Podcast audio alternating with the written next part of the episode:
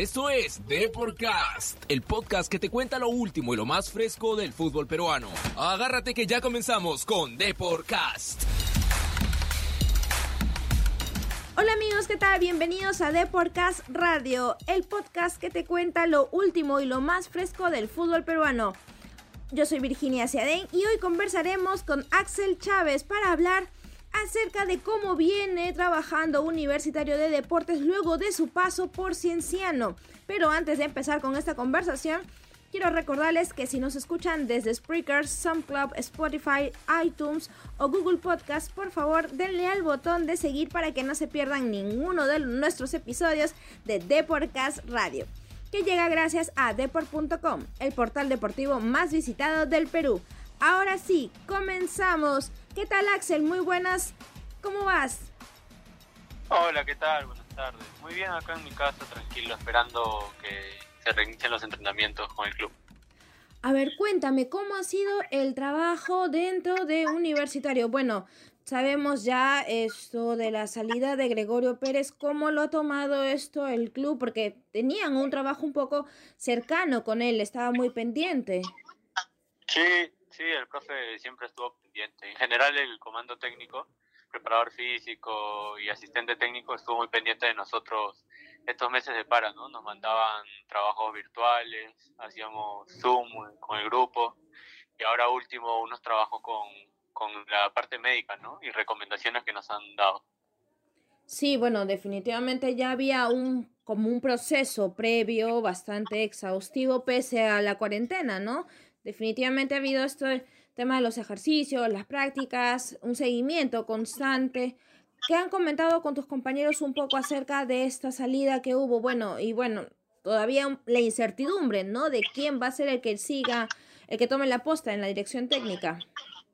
Sí, sí, sí, mis compañeros han comentado ahí en el grupo que tenemos todos siempre comentan, ¿no? Siempre se toma la opinión de, de, cada jugador y creo que al igual que a mí, para todos siempre la salida de un técnico así tan de la nada choca un poco, ¿no? Pero esto es fútbol y hay que esperar el que venga, apoyarlo nomás. Efectivamente, esto es fútbol y hay que adaptarse lo más rápido posible a la coyuntura. Y hablando precisamente de adaptación, el año pasado pasaste esto pasaste después la temporada con Cienciano. Cuéntanos un poco tu experiencia en Cusco, cómo, cómo fue estar en altura, sobre todo por las dificultades que eso también representa. Sí, me ayudó, me ayudó a madurar bastante, creo, ir a, a Cusco porque yo llegué prestado de, de, la U y a veces uno ya con la incertidumbre, a veces era mi primer club aparte al que yo iba prestado porque yo siempre estaba en la U.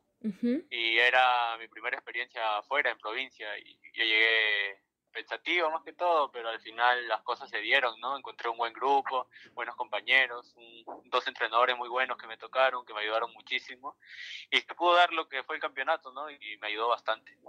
Ahora, ¿alguna anécdota en particular? Porque definitivo, eh, Cinciano buscaba de todas maneras el retorno a primera, y esto era una de las motivaciones más grandes que tenían tanto los jugadores como el mismo comando técnico alguna anécdota que tengas, por ejemplo, de cómo venía esta, uh, no sabemos, incertidumbre o tal vez esto, presión dentro del plantel, ¿cómo lo sentiste? Uh, yo lo sentí al inicio un poco, o sea, como que está con un poco de presión conmigo mismo, ¿no? Porque llegaba de un club grande y tenía que demostrar, si sabía que quería volver a universitario, tenía que demostrar en Cienciano un buen juego y y lo demás, ¿no? Pero me encontré un, un grupo de compañeros muy buenos, creo que hice muy buenos amigos ahí, gente de experiencia y me hice muy buenos amigos ahí en el club.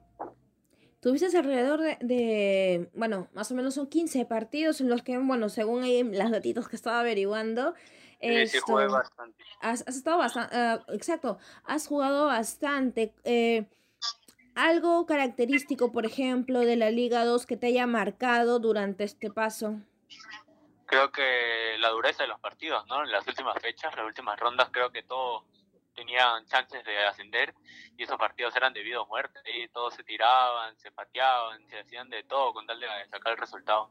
Complicado, complicado. Un fútbol bastante rudo, por decirlo de alguna sí, manera. Fue bastante, sí, fue bastante fuerte, sí, bastante rudo. Sí, bueno, definitivamente la búsqueda por estar en la primera división uh, siempre bastante complicada y sobre todo con... Ahora, si bien ha cierto, habían algunos equipos que también estaban peleándose eh, ya el titularato, esto, Cienciano marcó un, cierto punto de distancia y ahora estás en universitario. Definitivamente eso ya de por sí es una gran responsabilidad. Llegar después de pasar a de lograr este objetivo con el equipo en el que estuviste y ahora nuevamente retornar. ¿Qué cambios eh, ves en ti que puedan aportar otra vez al equipo Crema? Mi madurez creo, ¿no? Que ya me he agarrado mucha experiencia jugando prácticamente todo el campeonato del Liga 2, consiguiendo el campeonato. Eh, he tenido más continuidad, llegué con más confianza conmigo mismo también algunas cosas que antes no veía, ahora gracias a que estuve allá solo, entrenando y logrando eso que, siempre quise, creo que me da otra visión de juego, otra visión, pues, otra visión de todo en realidad, te cambia muchas cosas irte a préstamo y volver al club donde, donde tú estuviste siempre. Sí, definitivo, ello esto va a ser algo positivo y de, de todas maneras va a sumar a esto que ya eh, vienes sumando, ¿no? La experiencia, esto, la madurez dentro del campo de juego. ¿Qué expectativas tienes para esa temporada que se viene un poco complicada, ya que, bueno, no va a haber localía, eh, va a ser sin público y una serie de restricciones debido pues a lo que se está atravesando en este momento? Sí, pues toca adaptarse nomás. Eh, toca adaptarse a los cambios, así como como todas las personas creo en el mundo que están adaptándose a los cambios que ahora se están tomando. En particular a mí yo quiero ser titular, pues de todas maneras. Yo llegué Cinciano pensando en que ahora sí voy a pelear un puesto, que, puedo ganarme que puedo ganarme un puesto en el 11, pues y eso es lo que aspiro. Que se llegue comando técnico que llegue, entrenar lo, lo mejor que pueda y por ahí si me da un cachito tomarlo.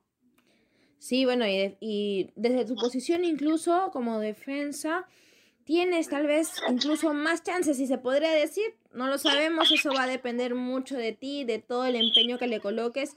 Ahora, el siguiente paso, porque ya, ya hubo la toma de pruebas, es esto, los entrenamientos por grupos reducidos.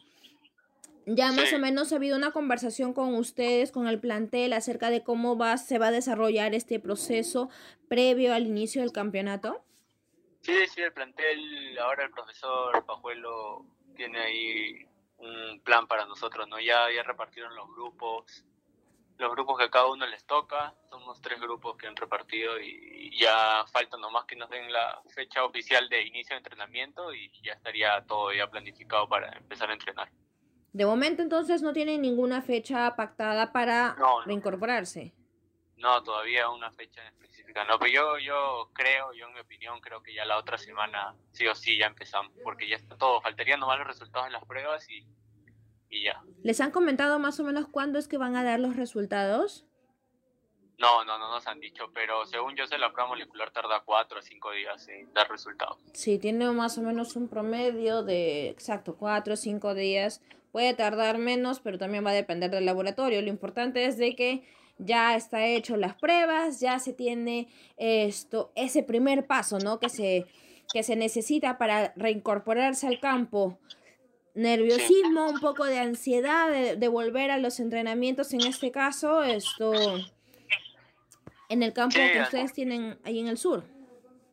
Sí, no, no, vamos en Club Palestino, creo que vamos a entrenar. ¿En dónde, disculpa? Club Palestino.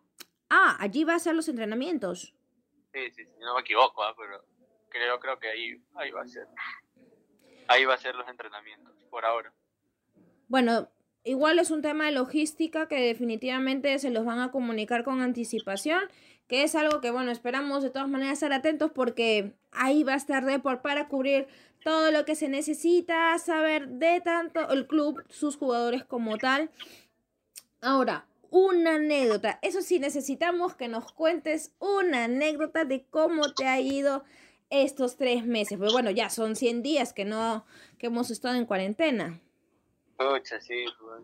eh, entrenando en casa nomás, que, que, que me queda acatar las normas que dicta el gobierno, no, no salir porque es para beneficio de uno mismo, creo eso.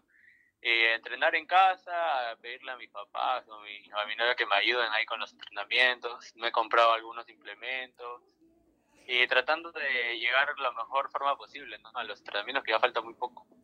A ver, justo acabas de decir un detalle. Los papás, los papás te han ayudado para entrenar. ¿Cómo así? Por ejemplo, a ver, cuéntanos cómo sería un ejercicio con el apoyo de tus papás. Ah, hago skipping o cosas en saltos en mi casa y ellos me tiran el balón y yo, yo le doy el pase en sus manos. Ellos me así me guían algunas cosas. Yo les digo, les doy así como, como cosas para que ellos hagan y, y ellos me ayudan. Bueno, pero eso es lo importante, que también ellos están involucrados dentro de tu carrera. Y qué mejor que también siendo parte de los entrenamientos. Vamos a estar esperando entonces un video tuyo. Vamos a comprometerte aquí desde D por casa a un video tuyo. A ver, algo compar que compartas con tus papás en esos entrenamientos. Que sí, pues. Sí, también los hago hacer ejercicio. ¿eh? Ah, me parece bien, me parece muy bien porque acá todos tienen que mantenerse en la mejor forma. Más allá de las curvas, ¿ah? Más allá de eso, lo importante es mantener la salud y en una coyuntura como esta, pues sí, definitivamente. definitivamente el ejercicio es lo básico, creo. Así es, Axel. Te agradezco muchísimo por esta charla, por estar presente aquí en Deporcast y estaremos bastante atentos a cómo se viene desarrollando el campeonato. En principio, los entrenamientos, porque bueno, pues. ya sabemos que las fechas se van a hacer lo más rápido posibles y para la clausura va a ser va a haber ciertos cambios. Esperamos verte en el campo. Sí, sí, ojalá que sí, todo depende de mí, ¿no? Así es. Muchísimas gracias por estar aquí con nosotros en Deporcast. Gracias, gracias a ustedes por esa fue la conversación con Axel Chávez aquí para el programa de Deporcast. Ya saben que todos los detalles los van a encontrar en deport.com, así como la versión impresa. No se olviden de darle al botón de seguir en Spreaker, SoundCloud, Spotify, iTunes y Google Podcast para que puedan enterarse de todos nuestros episodios aquí en Deportcast Radio.